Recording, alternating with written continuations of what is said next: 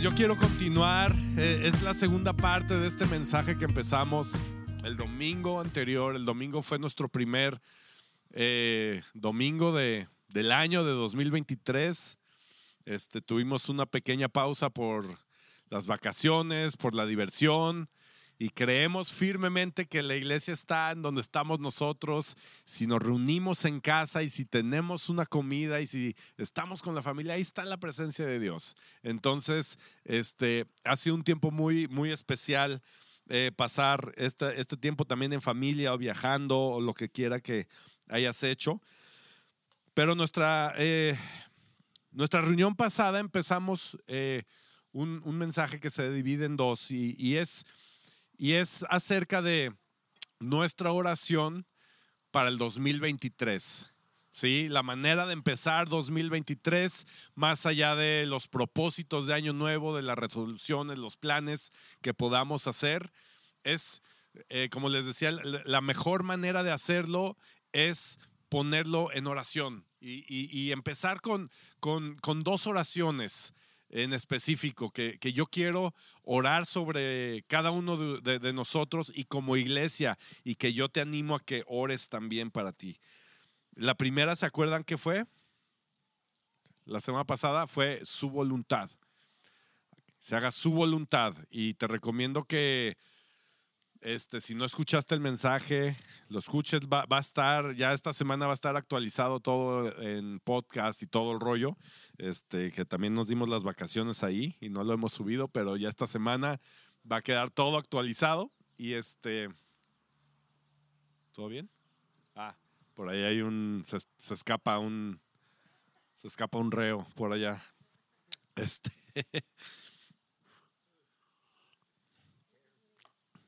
un niñito por allá. Eh, entonces, la primera oración es buscar la voluntad de Dios en nuestras vidas antes que cualquier otra cosa. Antes de poner este, la lista de cosas en las que yo quiero trascender, en las que yo quiero ser mejor, antes de nuestros propósitos y pedirle a Dios que bendiga cada burbuja de, de nuestra vida, es más bien poner primero su voluntad y después todas las cosas serán añadidas, buscando primero su reino, ¿sale? Entonces esa fue la primera parte. Y la segunda, la segunda parte, que es en la que yo me quiero enfocar hoy, es acerca de esta oración. Yo quiero orar en 2023 por el favor de Dios, por su favor en tu vida, en mi vida, en nuestra iglesia. Y quiero hablar un poquito acerca de esto, cómo se ve el favor de Dios en nuestra vida o qué es el favor de Dios. Eh, entonces, eh, por las siguientes cuatro horas yo quiero hablar acerca de esto. Ah, si están despiertos, ¿verdad? Este, no, yo espero que sea un mensaje muy cortito y, y, quiero hablar los siguientes minutos acerca de esto. Después vamos a cantar un par de canciones como nos gusta, vamos a adorar a Dios, vamos a buscar su presencia, vamos a buscar su favor a través de la adoración. Y, después de esto vamos a tener un, pues, lo que nos gusta hacer al final, que es platicar, hacer comunidad. Posiblemente se vaya a armar una cascarita ahí. Este, proféticamente está armada esa portería. Este, entonces, hay los que se quieran apuntar para el partido, vayan con Oscar. Este, y se va a armar ahí. Entonces, antes de seguir, me acompañan a orar por esta reunión. Señor, gracias por este día, Señor. Gracias porque eres bueno, Señor. Gracias porque eh, tu voluntad está delante de nosotros, tu voluntad está en nuestra vida. Ayúdanos, Padre, a entender esto y ayúdanos a que esta oración, Padre, eh, permanezca en nuestros corazones y podamos sentir el eco de esta oración a lo largo del año, Padre. Yo te pido que nos hables el día de hoy. Gracias porque tu presencia está aquí entre nosotros, Señor. En el nombre de Jesús. Amén. Amén. Bueno, pues yo en esta... Ahí tienen la alabanza durísimo los niños, ¿no? Están echando fiesta ahí. Este, yo quiero hablar eh, de una historia el día de hoy. Una historia que tiene todo que ver con el favor de Dios. Si tú has leído la Biblia, quizás conoces esta historia si no la has leído, no te preocupes. A veces es difícil leer la Biblia, yo lo, reconozco, soy el primero en reconocerlo. A veces cuesta trabajo no leer la Biblia, la abres y dices, ah, a ver Dios, voy a abrir la Biblia, háblame Señor. Y abres ahí una parte que está medio tétrica y hablan de sangre de sacrificios y dices, ah, ¿qué me quieres decir Dios? Mejor la cierro y otro día me hablas, Señor. A veces pasa así, pero yo quiero contar esta historia donde habla acerca del favor de Dios. Y es una historia que a mí en lo particular me gusta y es la historia de José. José, el hijo de, Jacob, ¿sí? no, no José, el, papá de Jesús. José eh, era, aquí en la historia lo pone, era, eh, eh, empieza la historia a sus 15, 17 años de edad. Imagínate un chavo de esta edad, ¿sí? Este, si tú andas por esa edad, pues no te imagines a este chavo, imagínate a ti, a, ti mismo. Este, imagínate este personaje, está ahí en medio de sus hermanos, es el menor de dos hermanos, 12 hermanos, y, este, y resulta que este chavo es el, es el hijo favorito de su papá. Qué gacho, ¿no? ¿Cuántos son hijos favoritos aquí? Ah, todos sí. A ver, papás. Ah, el otra vez un amigo me decía, oye, tienes tres hijos. Y estaban ahí los tres. Y me dice, ¿quién es tu favorito? Y yo le volteo a ver así, oye, brother, ¿qué, pregunta es esa? ¿No? Pero es, no, no es cierto. Este, imagínate esto. Está este hijo ahí y es el favorito del papá. Y, este, es su favorito por, por muchas razones, pero aquí la Biblia dice porque lo tuvo en su vejez. Lo tuvo en su vejez y, y lo, lo, lo, tuvo como con, híjole, tenía un especial afecto por, por José. Y dice la Biblia que sus hermanos tenían muchos celos de él. Le daba muchos celos porque era muy notorio que era el, el favorito. Era tan notorio que al papá le valía gorro y le compró una túnica Gucci al niño. Cuando a los, a los, a los otros hijos pues les compraba pues no tan chida, ¿no? No quiero decir marcas. de tianguis, yo no dije. Este, pero algo así, ¿no? Algo así. Entonces de repente llega y le pone el tunicón ahí carísimo. Dice que de colores y pues era lo último de moda en ese entonces, ¿no? Y los demás niños así de que, oye, ¿y yo qué onda? Dios mis, traigo unos zarapes aquí todos rotos y apesta mi ropa y ve este mocoso, ¿no? Imagínense esa historia, ¿no? Entonces empieza a haber tantos celos que los hermanos empiezan a, a, poner este furiosos. Y no solamente eso, sino que vemos en la historia que este niño, bueno, este chavo, este joven, este puberto, como lo quieran llamar, este, de repente llega y les dice a sus hermanos, hey hermanos, ¿qué creen? Vengan, vengan. Y pues, los once llegan, ¿qué pasó? Tuve un sueño anoche, soñé que esto y el otro, y les empezaba a decir sus sueños y a final de cuentas los sueños representaban, lo que les quería decir es que yo soñé que todos ustedes se postraban delante de mí. Imagínate, aparte la popularidad ahí no se subía este, entre los hermanos, ¿no? Al contrario, decían, este mocoso con su Gucci viene a decirnos que, ¿qué le pasa, no? Y de repente otra vez volví a soñar algo. ¿Qué creen, hermanos? Soñé que se volvían a postrar delante de mí. Y no nada más ustedes, sino mi papá y mi mamá. Y todos así, ¿qué te pasa? Y dice la Biblia que su papá lo escuchaba y meditaba acerca de eso. Y le decía, a ver, hijo, ¿estás, estás diciéndonos que nos vamos a postrar delante de ti? Y pues José, pues es lo que soñé. Y el papá dice que meditaba en estos. Y, mientras tanto, sus hermanos estaban furiosos, furiosos. Entonces eh, sigue la historia y un día eh, el papá manda a José a revisar la chamba de los hermanos, ¿no? Como que los hermanos no tenían muy buena reputación tampoco. Entonces el papá le dice, oye, ve a ver a estos canijos, ¿no? A ver qué andan haciendo porque no vaya a ser. Entonces va y, dice la historia que cuando venía a lo lejos los, los, hermanos lo ven y empiezan a, murmurar y todo y empiezan a planear y dicen, ¿saben qué? Ya estoy harto de este cuate con su Gucci, vean sus colores desde acá, se ven, vamos a matarlo ya. Vamos a decirle a mi papá que se lo comió un animal y vamos a, pues ya nos deshacemos de él. Y este, Total que hacen todo un plan y el hermano mayor dice, no, espérense, no sean gachos, este, mejor vamos a aventarlo aquí a este hoyo y le decimos a mi papá que, pues, que, se lo, que algo le pasó y el hermano mayor quería hacerle el paro al, hermano y después él lo iba a regresar. Total que no salió el plan como él se lo imaginó. Eh, lo tienen ahí los hermanos y, este, y pasan unos comerciantes por ahí y, uno tiene la brillante idea, ok, no hay que matarlo, hay que venderlo, hay que se lo lleven de aquí, lejos. Y ya le decimos a mi papá que, pues, ups, quién sabe qué le pasó. Entonces eso hacen, lo venden, se lo llevan y agarran la, la Gucci, la rompen, la llenan de catsup y de sangre de un animal y todo, y le llevan la ropa a su papá. Imagínense el cuadro de cuando llegan con, con Israel y le dicen, oye, pues, ¿se te hace conocida esta ropa? Imagínate. Y el papá sí.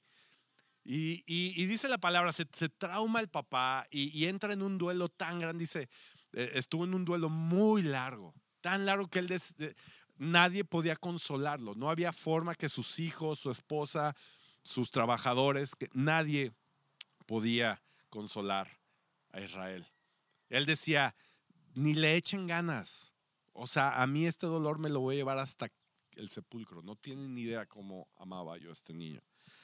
Entonces imagínense, eh, ahí estamos en esta historia con José. Entonces vamos a leer eh, Génesis 39.1, que es la historia de cuando ya venden a, José y este y empieza esta, toda esta aventura. Dice, cuando José fue llevado a Egipto, los ismaelitas que lo habían trasladado allá lo vendieron a Potifar, un egipcio que era funcionario del faraón y capitán de su guardia. Ahora bien, el Señor estaba con José y las cosas le salían muy bien. Mientras José vivía en la casa de su patrón egipcio, éste se dio cuenta que el Señor estaba con José y lo hacía prosperar en todo. José se ganó la confianza de Potifar y, en, y este lo nombró mayordomo de toda su casa y le confió la administración de todos sus bienes. Por causa de, José, el Señor bendijo la casa del egipcio Potifar a partir del momento en que puso a José a cargo de su casa y de todos sus bienes. La bendición del Señor se extendió sobre todo lo que tenía el egipcio, tanto en la casa como en el campo. Por esto, Potifar dejó todo a cargo de José y tan solo se preocupaba por lo que tenía que comer. ¡Wow! Imagínate. Imagínate esto el, eh, el favor de Dios sobre la vida de José. Me encanta, dice, el Señor iba con José y las cosas le salían bien. El Señor iba con José, el favor de Dios que estaba en la vida de José. Ah, imagina esto, imagínate el sufrimiento que tenía José. O sea, cuando entramos en esta porción, a lo mejor se nos olvida un poquito lo que pasó José y decimos, ay, mira qué padre, wow, José se ha de haber sentido, wow, Mira, mira Potifar, ¿ya viste qué bien te va? Favor de Dios. Yo tenía Gucci. Está bien, ya voy a dejar Gucci pues. Luego dice, por esto Potifar dejó todo a cargo de José y, y, tan solo se preocupaba por lo que tenía que comer. O sea, le iba tan bien a este chavo. Y este cuate veía el favor de Dios, decía, Dios está con él. Tú haz todo, toma todas las decisiones. Y este cuate solo se preocupaba por, ay, ya tengo hambrita, a ver, José, oye, ¿qué te trajiste del Costco? Ah, mira, Potifar, ahí te va, nos fue muy bien esta quincena. Mira, hoy me traje unos New York's Primes. Ahí te va. Y los vamos a ahumar y, uy, Potifar. Ya estaba bien preocupado, qué bueno. Imagínate, esa era la chamba de Potifar. Después sigue la historia y vemos que, que José tiene broncas con Potifar, ¿no? Tuvo ahí un enredo con, bueno, no un enredo, perdón, un, pues una trampa que le quiso poner la esposa de Potifar, ¿no? Dice la, la, Biblia que, que, José era de muy buen aspecto. Entonces la esposa de Potifar pues le dijo, ¿qué horas traes muchacho? Ven para acá. Te voy a contar una historia pues. Y José dijo, no, no, no quiero. Y sale huyendo. Entonces la esposa se pone furiosa y le echa la, hace un escándalo y le dice a Potifar, oye, este siervo que trajiste se quiso aprovechar de mí, canijón. Entonces agarran y lo encierran. Lo encierran injustamente a José. Y vemos en el versículo 20, dice, pero aún en la cárcel el Señor estaba con él y no dejó de mostrarle su amor. Hizo que se ganara la confianza del guardia de la cárcel, el cual puso a José a cargo de todos los prisioneros y todo lo que ahí se hacía.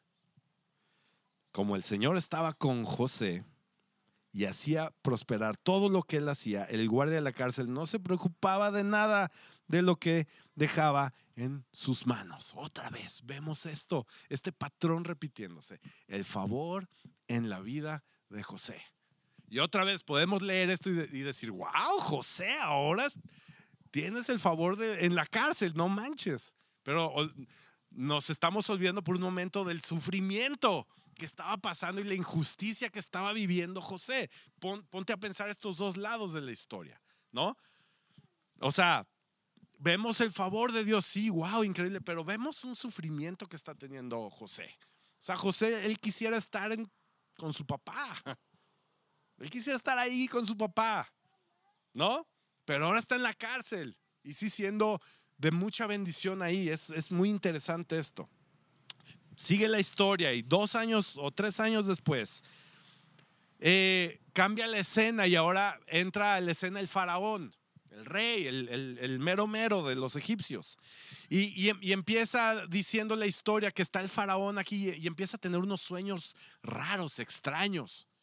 Este, y Génesis 41, 14 dice, el faraón mandó a llamar a José, que estaba en la cárcel, años después, ¿ok? Y enseguida lo sacaron de la cárcel. Luego de afeitarse y cambiarse eh, de, ropa, José se presentó ante el faraón, quien le dijo, tuve un sueño que nadie ha podido interpretar, pero me he enterado que cuando tú oyes un sueño eres capaz de interpretarlo. Muy interesante lo que le contesta José. Dice, no soy yo quien puede hacerlo, respondió José, sino que es Dios quien le dirá al faraón una respuesta favorable puesto que Dios te ha revelado todo esto, eh, en el versículo 39, perdón, eh, puesto que Dios te ha revelado todo esto, no hay nadie más competente y sabio que tú. Quedarás a cargo de mi palacio y todo mi pueblo cumplirá tus órdenes. Solo yo tendré más autoridad que tú porque soy tu rey. Lo que pasó aquí fue de nuevo el favor del Señor. Imagínate, está ahí en la cárcel José y parece que todo pues marcha bien aunque está en la cárcel, ¿no? Pero, pero, de pronto ahora el, rey lo manda a hablar y por muchas circunstancias, te recomiendo que leas la historia completa, por muchas circunstancias eh, que, que, Dios fue trabajando para que llegara este momento y Dios pone unos sueños en, en, la vida del, del faraón que lo inquietan. Entonces cuando llega José y le empieza a interpretar esto. Y, José le, le, dice, yo no te lo voy a decir, lo que tú escuches en este momento viene de Dios. Y le empieza a dar unas instrucciones y le dice, ok, faraón, lo que tu sueño quiere decir es que va a pasar esto, vas a tener siete años de prosperidad, pero después van a haber siete años de hambruna. Entonces lo que tienes que hacer en estos siete años, tienes que hacer unos equipos así, tienes que trabajar de esta manera, tienes que guardar en unos graneros para que esto, ta, ta, ta. Le empiezan unas instrucciones que el faraón se queda así. Dice, entonces tienes que agarrar a alguien de confianza, tienes que agarrar a un empleado, tienes que hacer esto, ta, ta, ta para que estos próximos siete años después tengas y que eh, Egipto, se vuelva una nación muy grande y poderosa. El faraón entendió que venía algo diferente, pero que Dios quería bendecir a Egipto. Dios quería bendecirlo. Piénsalo de esta manera. Venían siete años de prosperidad, pero también iba a venir una hambruna muy grande. Pero Dios se fijó y le mandó un sueño al faraón porque quería bendecir a Egipto. Pero todo tiene un propósito muy grande. ¿Por qué estaba pasando esto? ¿Por qué el Señor se interesaría en bendecir a Egipto de esta manera? Lo estaba haciendo a través de un muchacho, Lo estaba haciendo a través de una persona que tenía el favor de Dios. Y, este, y, todo este propósito es aún mucho más grande de lo que ellos podían ver en esta historia. Esta es mi segunda oración para nosotros. Que el favor de Dios esté en tu vida, en tu vida, en tu vida, en tu vida, en tu vida, en mi vida. Que esté entre nosotros, que esté en esta iglesia. Entonces, esta historia de José es una historia en donde vemos vez tras vez el favor de Dios. Y la, y, la Biblia es muy eh, puntual en decir, y Dios estaba con José. Y Dios lo estaba prosperando. ¿Se acuerdan? Cuando la Biblia quiere que, que sepamos algo, lo puntualiza. Lo puntualiza. Entonces aquí está puntualizando. Hey, ojo cuando leas. El Señor estaba con José. No era suerte, no era las circunstancias, no era ni siquiera la personalidad de José. Sabíamos que era guapo, eso sí, pero no sabíamos si era como bonachón, bueno, no sabemos nada de su personalidad. Pues sabemos que el favor de Dios estaba con él. Yo estoy convencido que quienes creemos en Dios, si tú, si tú el día de hoy estás aquí y crees en Dios, o estás considerando creer en Dios, yo te puedo decir esto. Dios le ha dado una promesa a quienes creen en Él. Si tú el día de hoy estás considerando que crees en Dios, entonces hay una promesa para ti. ¿Ok? Es la misma promesa que tenía para el pueblo de Israel. Es la misma promesa que le dio a Abraham. Esta promesa es el favor de Dios. En otras palabras, si tú estás aquí y crees en el Señor, tú tienes el favor de Dios en tu vida. Eso es lo que te quiero decir. Tenemos el favor de Dios. Es la misma promesa que le dio a Abraham y a toda su descendencia. Y por medio de Jesús, nosotros somos incluidos en esta promesa. Por medio de Jesús, nosotros ahora podemos decir, wow, tengo el favor de Dios en mi vida. Así que si tú tienes el favor de Dios en tu vida o quieres tener el favor de tu vida, yo te recomiendo que pidas el favor o pidas más de su favor. Eso es algo que no, no podemos topar.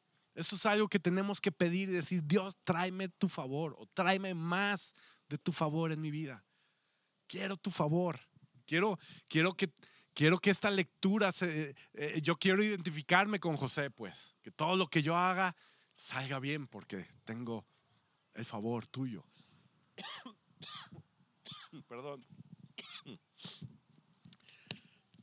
Así que yo eh, voy a hablar de tres puntos eh, acerca del favor de Dios. Los voy a mencionar un poquito más adelante. Eh, ¿Dónde están mis puntos? Sí, acá están. Pero yo te quiero decir, la realidad, la realidad del favor, yo quiero hablar, ¿qué es el favor?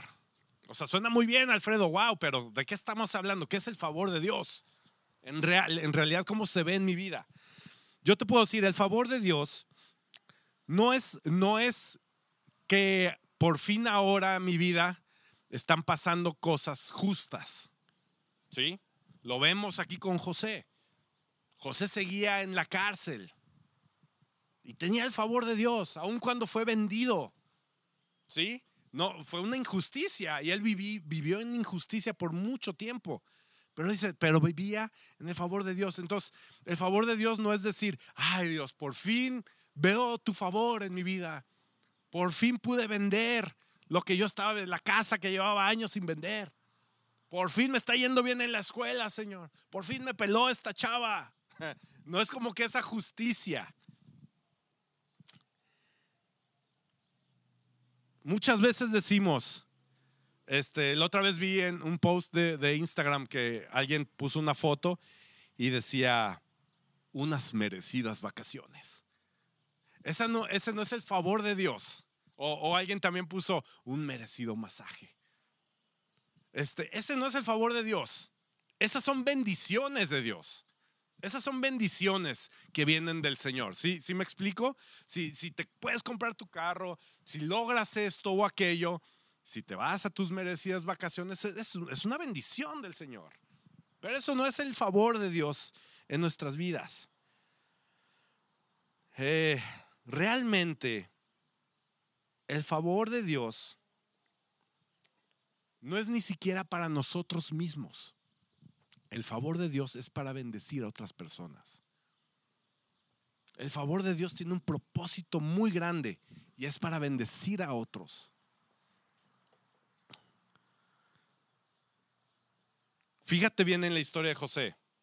Dice, por eso Potifar dejó todo a cargo de José y tan solo se preocupaba por lo que tenía que comer. Es decir, por, por el favor de Dios en la vida de José, Potifar estaba siendo bendecido. Más adelante dice, como el Señor estaba con José y hacía, y, hacía prosperar todo lo que él hacía, el guardia de la cárcel no se preocupaba por nada de lo que dejaba en sus manos. De nuevo, vemos al cuate de la cárcel recibiendo una bendición muy grande por el favor de Dios en la vida del que estaba preso. ¡Wow! ¿No? De nuevo lo vemos, cuando esta respuesta que le dice José al, al faraón dice, no soy yo quien puede hacerlo, sino que es Dios quien le dará al faraón una respuesta.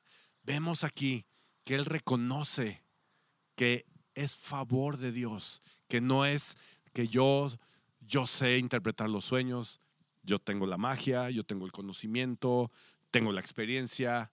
No, el cuate se hizo a un lado y dijo, espérame, espérame, no soy yo. ¿Cuánta humildad nos requiere para dar una respuesta de estas? Para decir, no soy yo.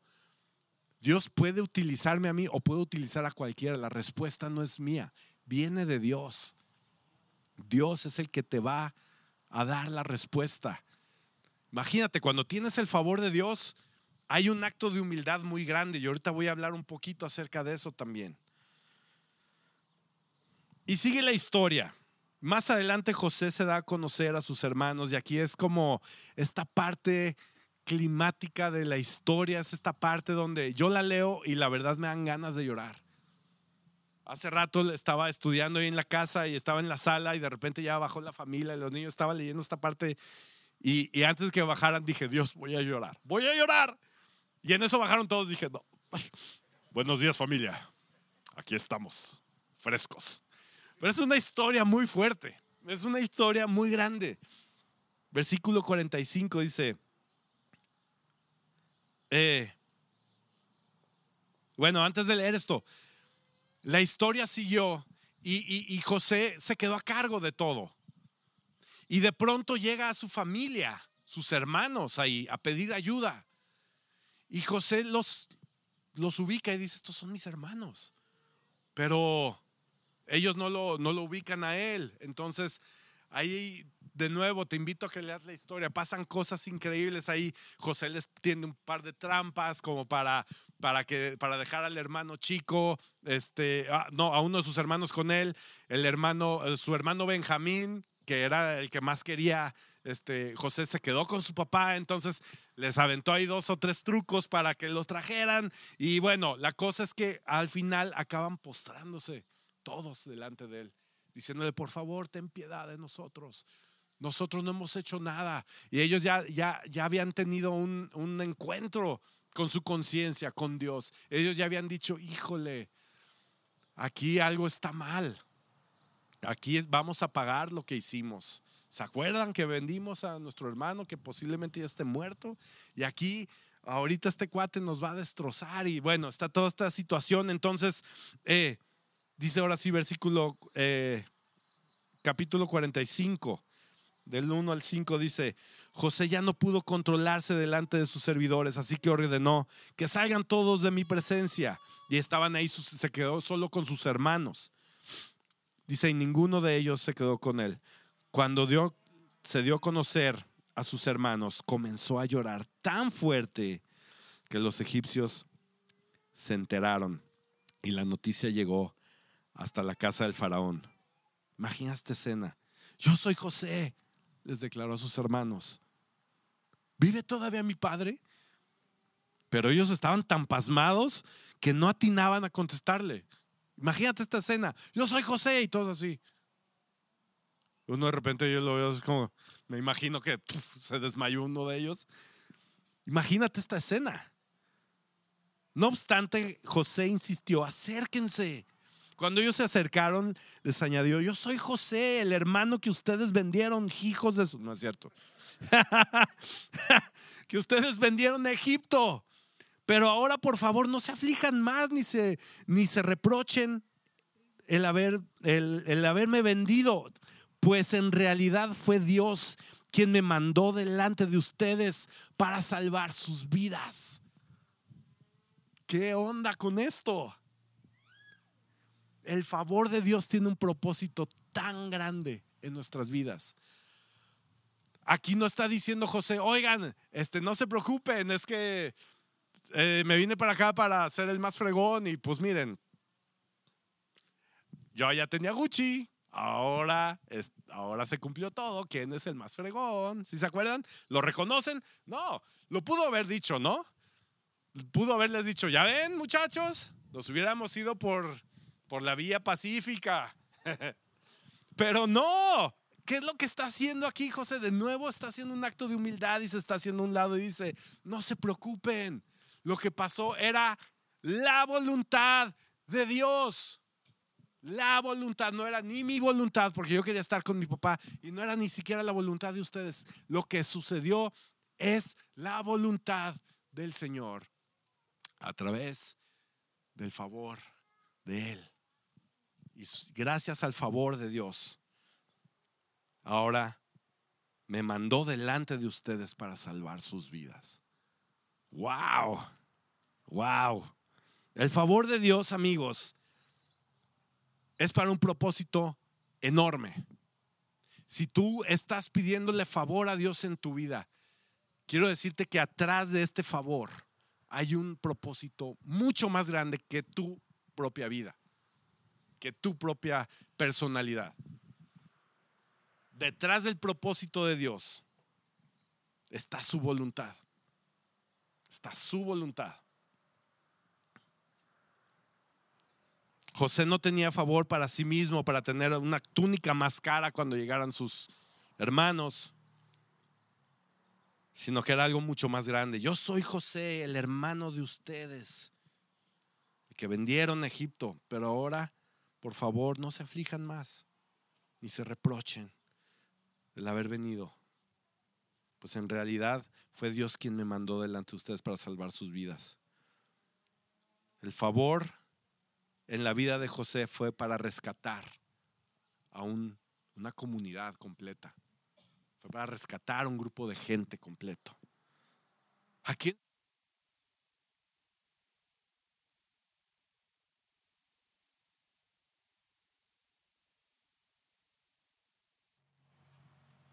¿Sí? ¿No? ¿Alguien? Leemos esto y, estas declaraciones de José están de nuevo apuntando hacia quién? Hacia Jesús. Qué impresionante ver esta historia y hablar del favor de Dios y que el desenlace acabe apuntando hacia los pies de Jesús. Qué impresionante esta declaración. Dios fue quien me mandó delante de ustedes para salvar sus vidas. Y vemos que el Señor Jesús en su trabajo es exactamente lo que vino a hacer. Dios lo mandó delante para salvar a toda la humanidad.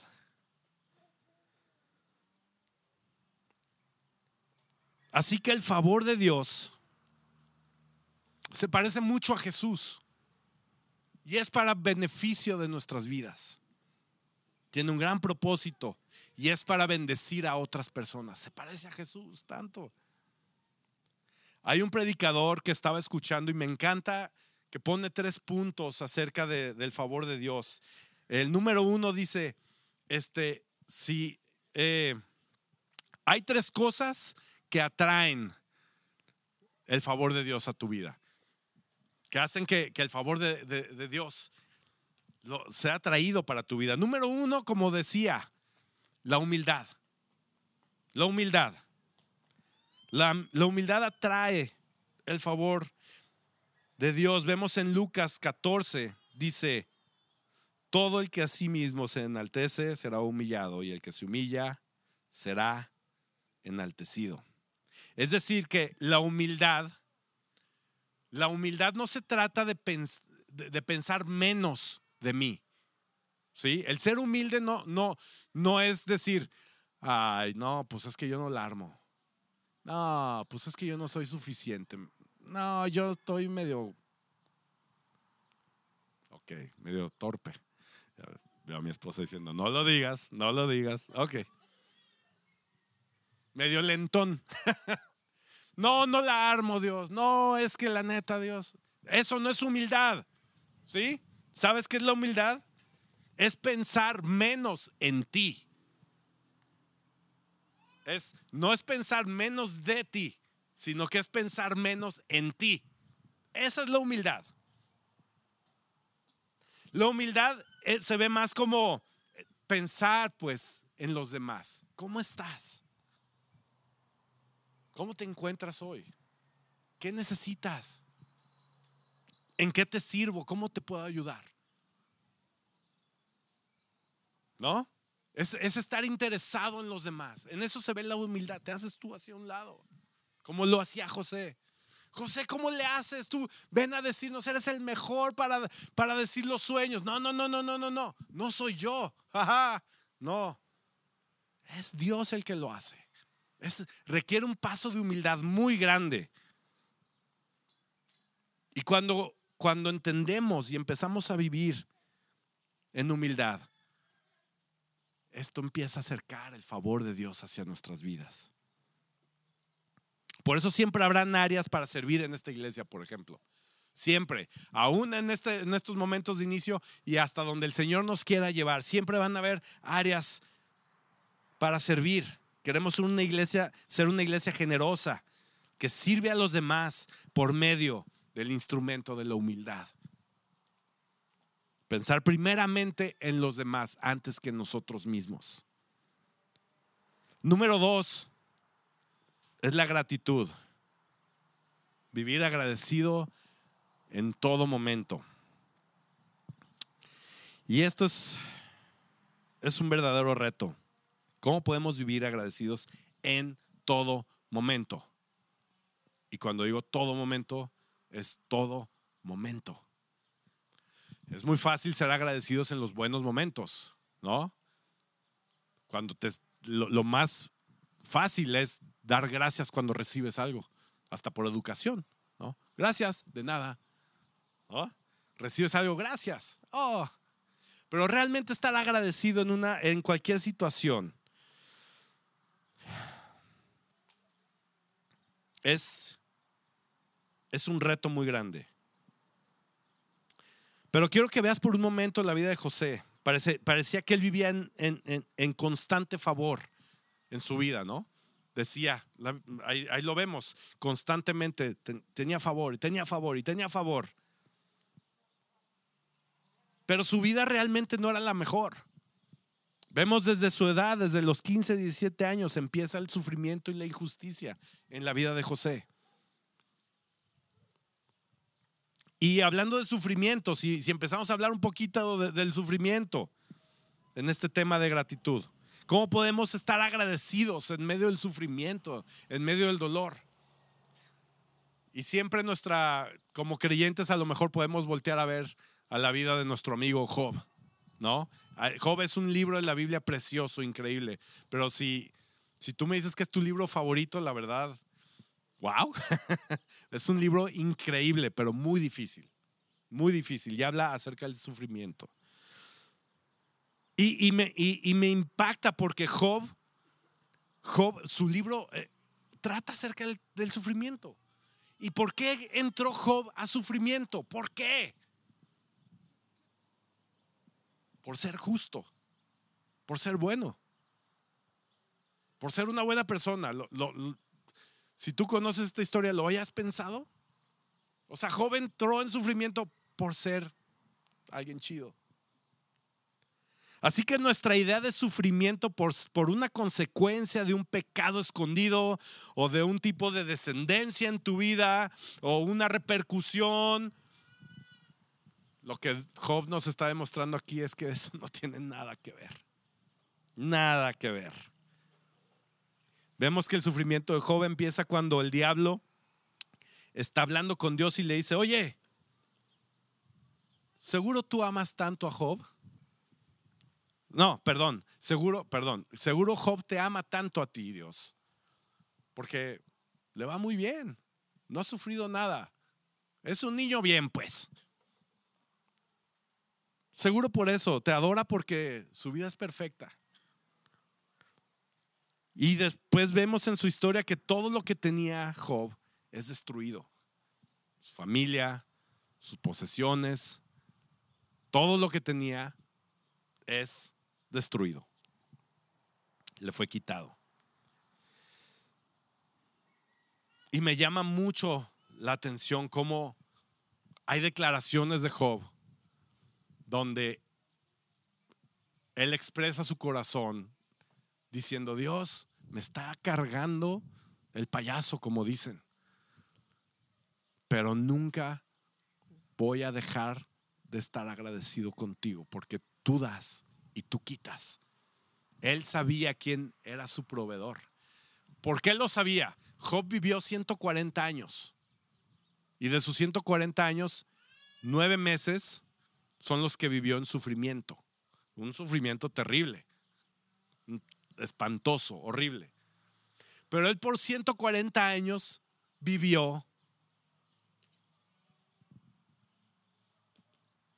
bajo el favor de Dios él reconocía el favor de Dios.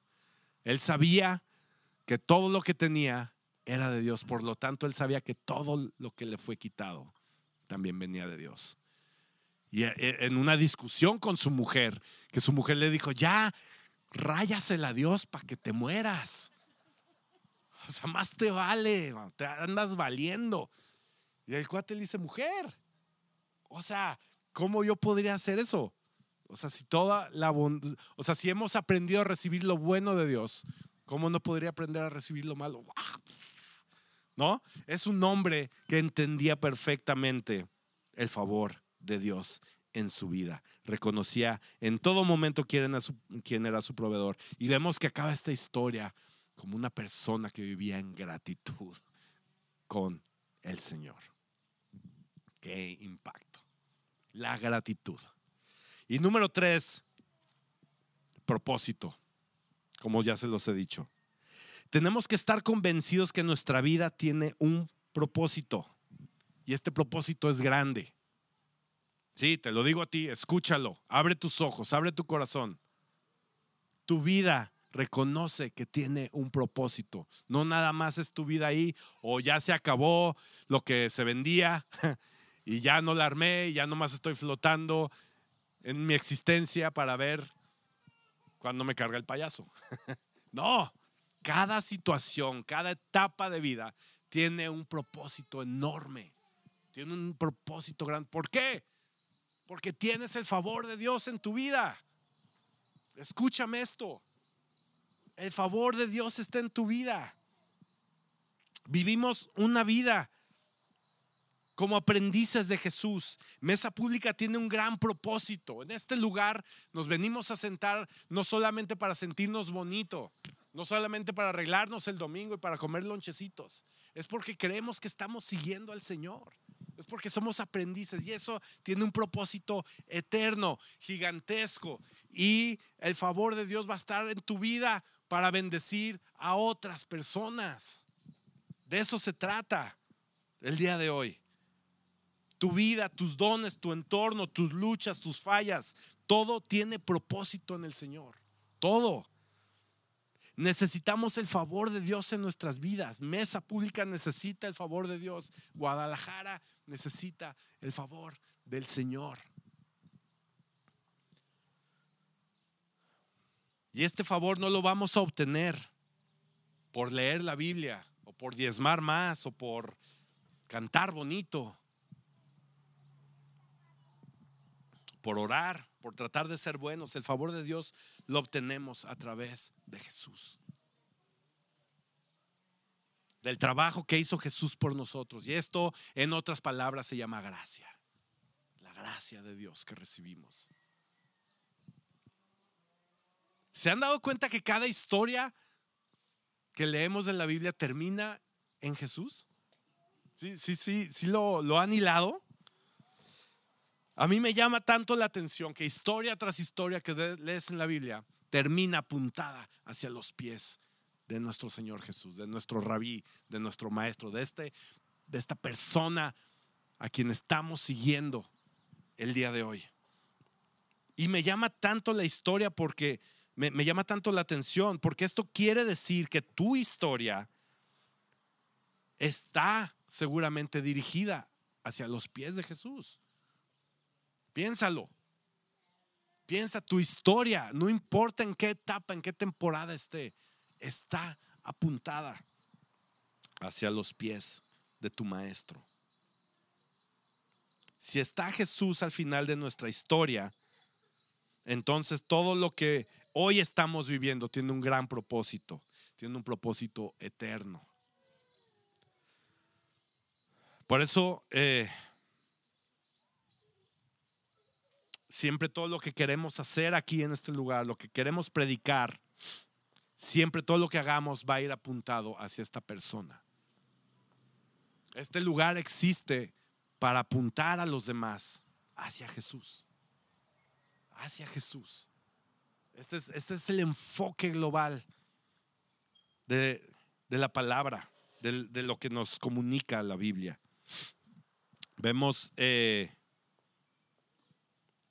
vemos en Salmos 30, dice, pues su ira dura solo un instante, pero su favor perdura toda una vida. Su favor dura toda una vida. La circunstancia que estemos atravesando el día de hoy va a pasar va a pasar, así como pasaron estos nueve meses de, Job. Va a pasar. Pero su favor dura toda la vida. Qué esperanza, ¿no? Cuando hallamos favor es para una vida. Salmos 90, 17 dice que el Señor nuestro Dios nos dé su aprobación y que haga, eh, perdón, y haga que nuestros esfuerzos prosperen. Sí, haz que nuestros esfuerzos prosperen. En este salmo estamos recordando estas dos oraciones, su voluntad y su favor para 2023. Que el Señor nuestro Dios nos dé aprobación. O sea, en todo lo que hacemos, todo lo que planeamos, todo lo que queremos, que primeramente esté la voluntad del Señor, en otras palabras, que ahí esté su voluntad. Y que haga que nuestros esfuerzos prosperen con el favor de Dios, como decimos los mexicanos. Ay, con el favor de Dios. Es tan poderosa esta frase. de decir, ay, con el favor de Dios. Sí, con el favor de Dios. Que prospere lo que vamos a hacer con su favor. Así que yo, yo quiero invitarlos a que eh, oremos esto a nuestras vidas. Eh, que el favor de Dios esté con nosotros. Que el favor de Dios esté en nuestra vida, que hallemos su voluntad para nuestra vida, su voluntad y su favor en 2023. ¿Quién, quién quiere la voluntad y el favor del Señor en nuestras vidas? El favor y la voluntad de Dios en nuestras finanzas, el favor y la voluntad de Dios en nuestro trabajo, con nuestros hijos, en nuestra casa, con nuestros planes, con nuestros vecinos, con mi perro, con todo lo que yo hago.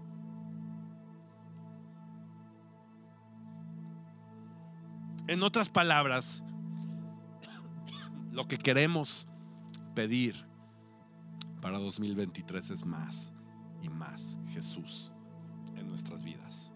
Queremos más, Señor. Dile, quiero más de ti. Dile ahí donde estás. Dame más, Señor. Quiero de ti. Quiero creer esta palabra para, para mi vida, Señor.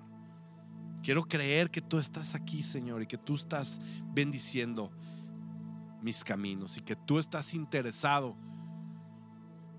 en hacer tu voluntad y en tener tu favor sobre mi vida.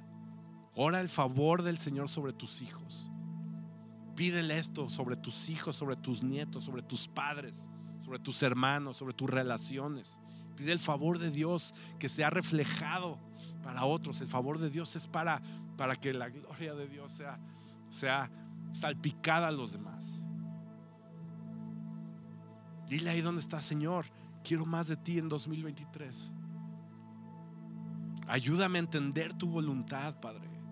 Y poder hacer mi, voluntad a un lado, Señor. Hacer, hacer mi persona hacia un lado, moverme hacia un lado, Señor.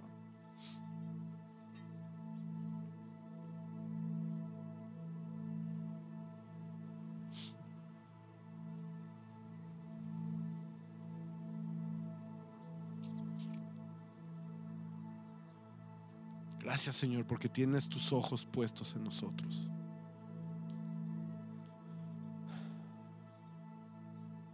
Gracias porque eres dulce,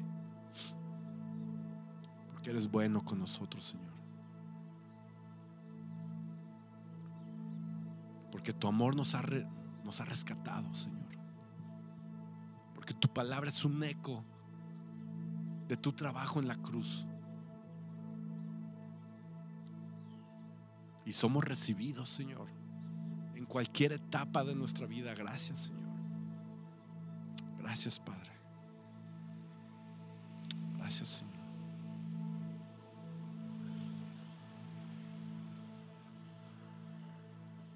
Gracias, Señor. Bendice este tiempo, Señor.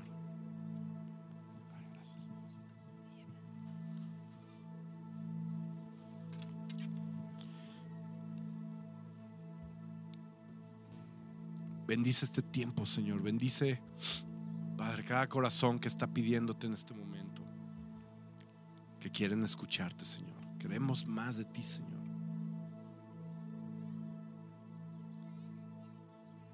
Trae paz, Padre. Trae paz a los corazones, Señor. Trae sueños nuevos, Padre.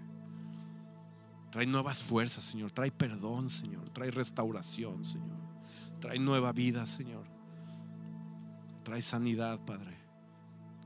Trae prosperidad, Señor.